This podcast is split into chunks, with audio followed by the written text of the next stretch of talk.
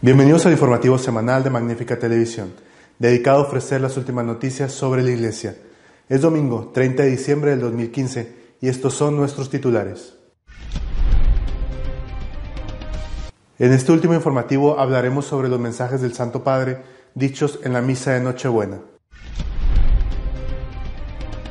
El día de la Navidad, el pontífice impartió la tradicional bendición a la Iglesia y al mundo, y también dirigió un mensaje muy especial para poner fin a la guerra. El cardenal Cañizares ha calificado el aborto como la mayor injusticia y opresión social que puede existir.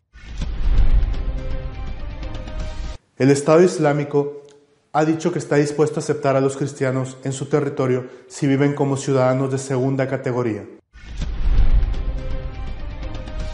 El Papa Francisco celebró la tercera misa de gallo de su pontificado, en la cual instó a los católicos a cultivar la justicia y a ser sobrios. En una sociedad frecuentemente ebria de consumo y de placeres, de abundancia y de lujo, de apariencia y de narcisismo, Él nos llama a tener un comportamiento sobrio, es decir, sencillo, equilibrado, lineal, capaz de entender y vivir lo que es importante, afirmó el Papa, fiel a su estilo claro y directo de hablar. Durante la solemne celebración eucarística, concelebrada con un centenar de prelados y a la que asistieron cientos de peregrinos y religiosos, Francisco habló sobre uno de los grandes males de la sociedad moderna, la indiferencia.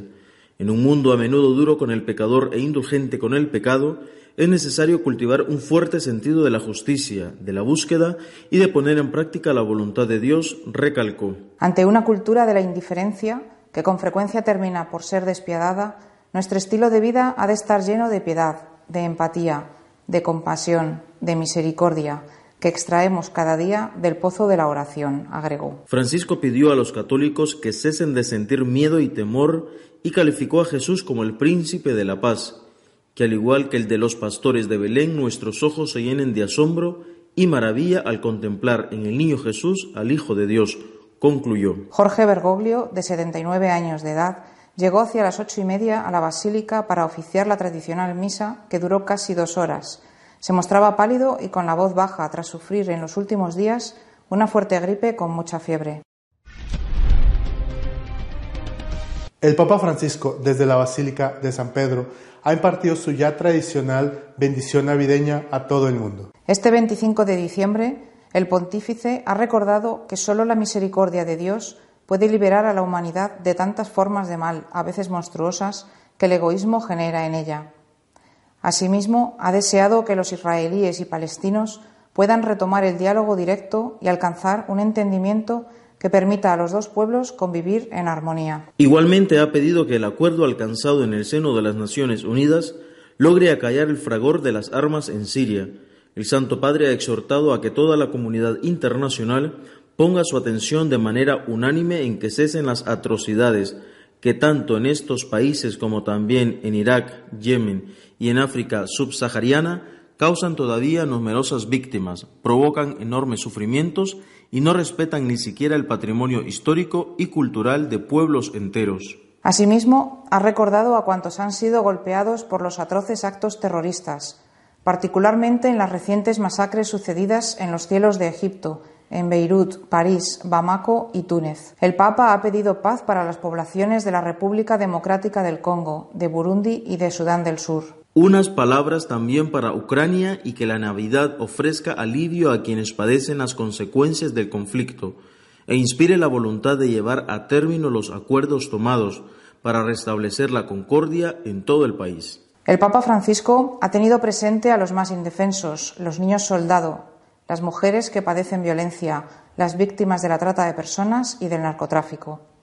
Que no falte nuestro consuelo, ha pedido, a cuantos huyen de la miseria y de la guerra, así como ha deseado que sean recompensados con abundantes bendiciones todos los que trabajan con generosidad para socorrer a los inmigrantes y refugiados. En la misa del Día de los Inocentes, el cardenal Cañizares calificó el aborto como la injusticia más grande sufrida por el ser humano. En la misa de los Santos Inocentes, en la Basílica de la Virgen de los Desamparados, el cardenal y arzobispo de Valencia, Antonio Cañizares, hizo un nuevo alegato antiabortista, afirmando que, sin duda, la injusticia y la opresión más grave que corroe el mundo presente es esa gran multitud de seres humanos, débiles e indefensos, que está siendo aplastada en su derecho fundamental a la vida, incluso antes de nacer. El cardenal lamentó que se silencie la lucha contra el aborto. El mundo actual trata de apagar o de poner sordina al importante mensaje a favor de la vida que nos da el Evangelio. Por ello, el prelado afirmó que la Iglesia se dirige a todos, a los fieles católicos y a todos los hombres de buena voluntad que quieran escucharla para decir siempre sí a la vida. De igual forma que clama por el hombre inocente, da la cara por el indefenso con energía y apuesta fuerte por toda vida humana. El purpurado aseguró que el verdadero orden mundial es que se respete la vida y que en todas las fases de su existencia tenga el valor inviolable que le caracteriza, porque es don de Dios y el hombre jamás puede abortar ese don. Ciudadanos de segunda sin derechos. Es lo que ofrece el Estado Islámico a los cristianos que quieren vivir en su territorio. El Observatorio Sirio para los Derechos Humanos ha recibido un documento con las 11 normas que los cristianos que viven en la ciudad siria de Al-Tarotayin en la zona de Damasco deben cumplir para salvar su vida, dinero y religión. En este comunicado de prensa, cuyo autor es el autoproclamado líder del Estado Islámico, Abu Bakr al-Baghdadi, establece, entre otras, las siguientes condiciones. Prohibido mostrar una cruz o libro de tipo religioso en la esfera pública musulmana y utilizar un altavoz cuando hacen sus oraciones. Prohibido construir una iglesia, un monasterio o ermita. Prohibido hacer escuchar música o un musulmán cualquier meditación u oración de sus libros sagrados, así como el sonido de sus campanas. Este último solo se puede escuchar dentro de sus iglesias. Prohibido mostrar públicamente y bajo ninguna circunstancia nada de sus rituales y culto. Prohibido denigrar todo lo que pertenece a la religión musulmana. Obligación de presentar el pago de la jizya, o sea, el impuesto religioso al que están sujetos los no musulmanes, bajo la ley islámica, de cuatro dinares de oro al año, unos 480 euros para los más ricos, la mitad para las clases medias y la cuarta parte para los más pobres. Nuestro comentario editorial de esta semana está dedicado a expresar el deseo de una iglesia que, defendiendo la misericordia y la verdad, no sea perseguida.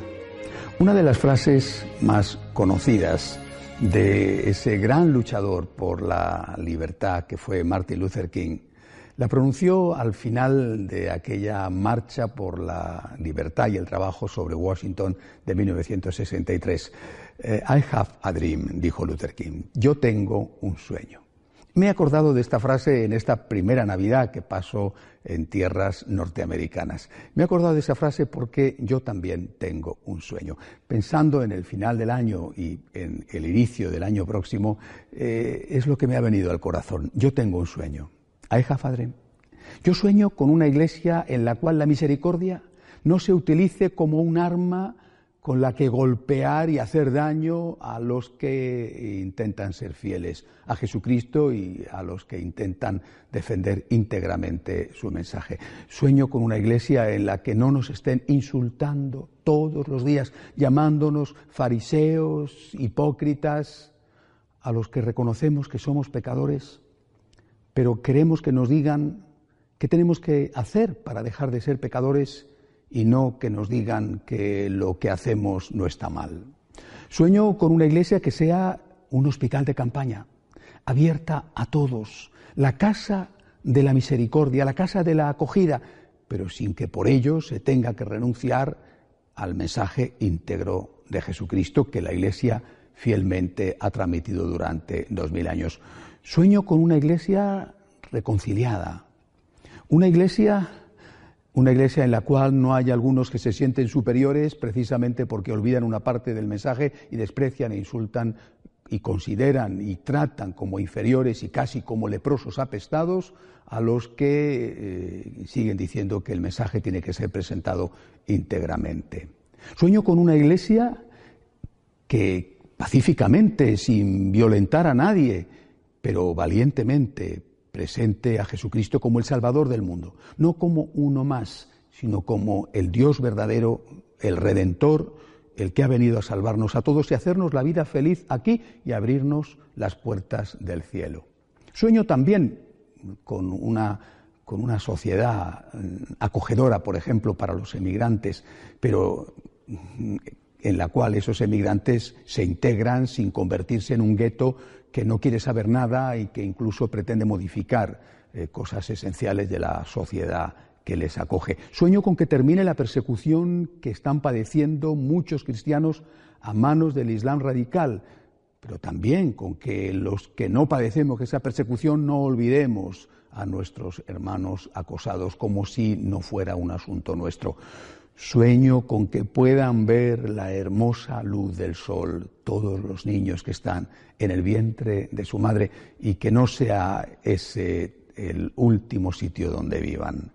Sueño con que esta sociedad reconozca el enorme valor, lo esencial que es para ella eh, la familia, esa familia formada por un hombre y una mujer. Sueño con que los ancianos sean tratados como esos pozos de sabiduría que tienen tanto que aportar porque, porque han sabido aprender seguramente a veces de sus propios errores a lo largo de su vida. Yo tengo un sueño y sé que lo mismo que Luther King, eh, ese sueño hay que pagar un precio para que se realice. En realidad cada sueño es una responsabilidad. El precio lo ha pagado en su parte principal nuestro Señor, entre otras cosas naciendo en Belén y después muriendo en el Calvario. Pero sé que yo, cada uno de nosotros, tenemos que hacer nuestra parte. Algún día se estudiará esta época de la sociedad y de la Iglesia con sorpresa. Se dirá, eh, aquellos hombres realmente tenían eh, sentimientos autodestructivos, eh, eran, eran, suicidas, efectivamente. Atacar la familia es, autodestructivo.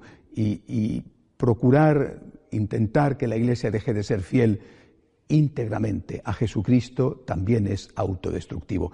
Pero de momento, para que esos sentimientos suicidas no nos arrastren a todos y no destruyan la Iglesia y la sociedad, eh, hay que tener un sueño y hay que estar dispuestos a colaborar con Cristo pagando el precio para que ese sueño se haga realidad.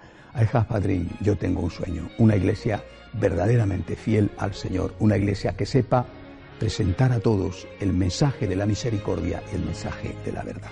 Hasta la semana que viene, si Dios quiere. Si desean estar al día en lo que va sucediendo en nuestra iglesia, pueden hacerlo en nuestra página web de noticias y apologética, católicosonline.org. Hasta la semana que viene, si Dios quiere.